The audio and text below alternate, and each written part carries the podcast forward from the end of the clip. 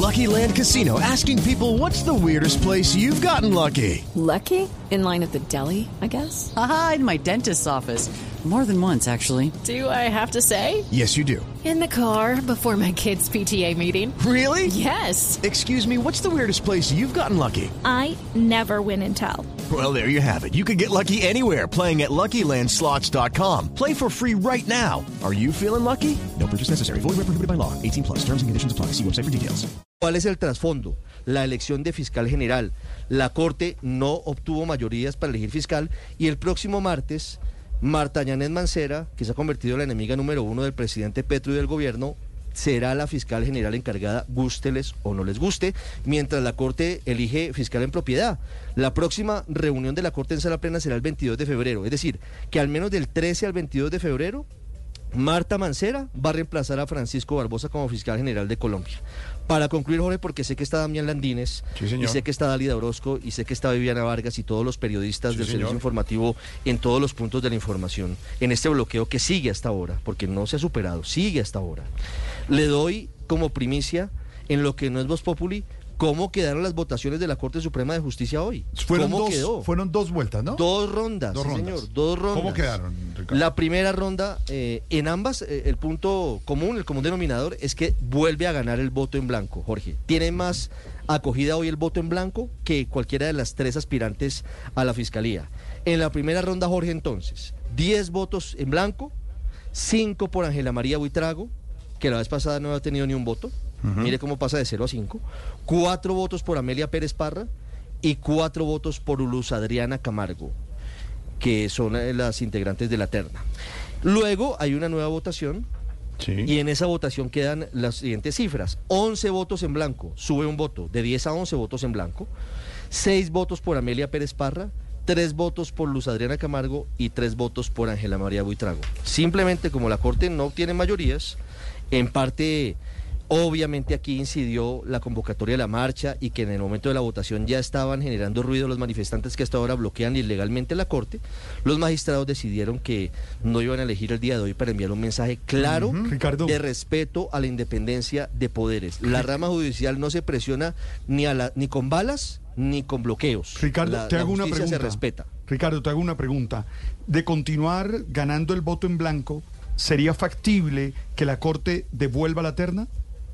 La terna se devolvió dos veces en un hecho inédito y para muchos no muy ortodoxo y para muchos irregularmente cuando Álvaro Uribe fue presidente de Colombia. En la época de confrontación más dura que hemos vivido entre el Ejecutivo y la rama judicial. Otros tiempos, otros, Otros tiempos. tiempos. Ojalá aquí no lleguemos hasta Pero- esos niveles.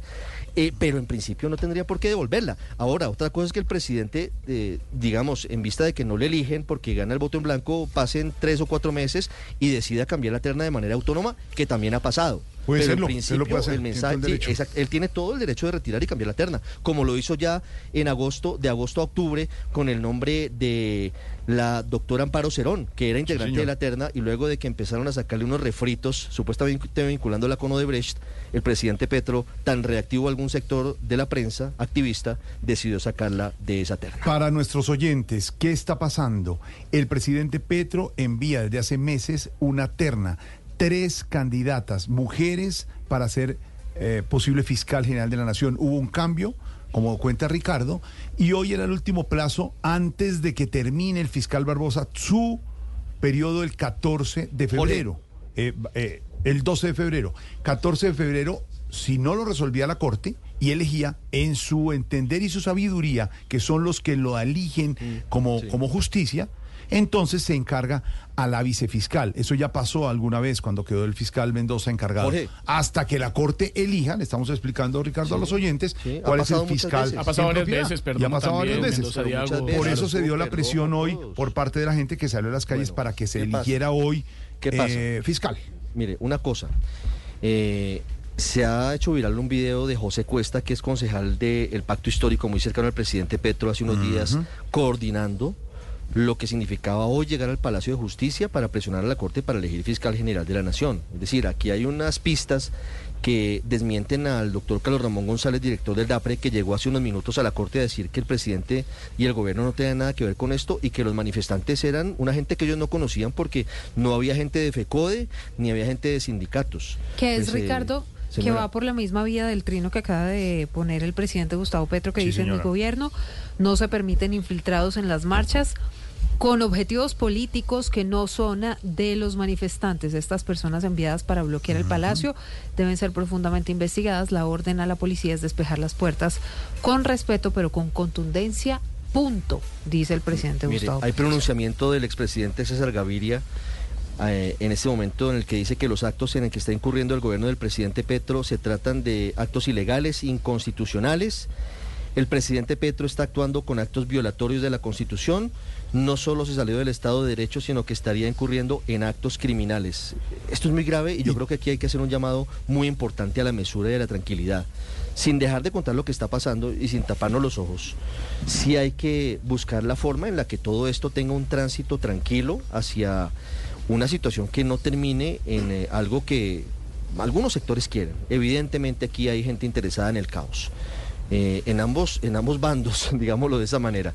Pero esto no puede salirse de madre. Eh, la democracia colombiana tiene que estar por encima de esto. Este pronunciamiento del expresidente Gaviria es muy duro, muy fuerte en torno a lo que está ocurriendo en el Palacio de Justicia. Pero es que pasan los minutos y sigue el bloqueo. Había dicho el presidente. Petro más temprano, aquí la única que ataca a la justicia es la extrema derecha, que teme una fiscal decente. Por tanto, le ordena a la Policía Nacional actuar sobre las personas que impiden la libre movilidad de magistrados y presentar un informe público de quienes se tratan. Ya habló incluso el expresidente Uribe, que ha dicho que no se metía en el tema por por él mismo dice por tener una investigación en curso, pero también ha pedido la calma del expresidente Uribe. Muchas situaciones, Ricardo, si le parece, vamos Judy was boring. Hello. Then Judy discovered ChumbaCasino.com. It's my little escape. Now Judy's the life of the party. Oh, baby, Mama's bringing home the bacon. Whoa, take it easy, Judy. The Chumba life is for everybody. So go to ChumbaCasino.com and play over 100 casino style games. Join today and play for free for your chance to redeem some serious prizes. ChumbaCasino.com. No purchase necessary. Void where prohibited by law. 18 plus terms and conditions apply. See website for details.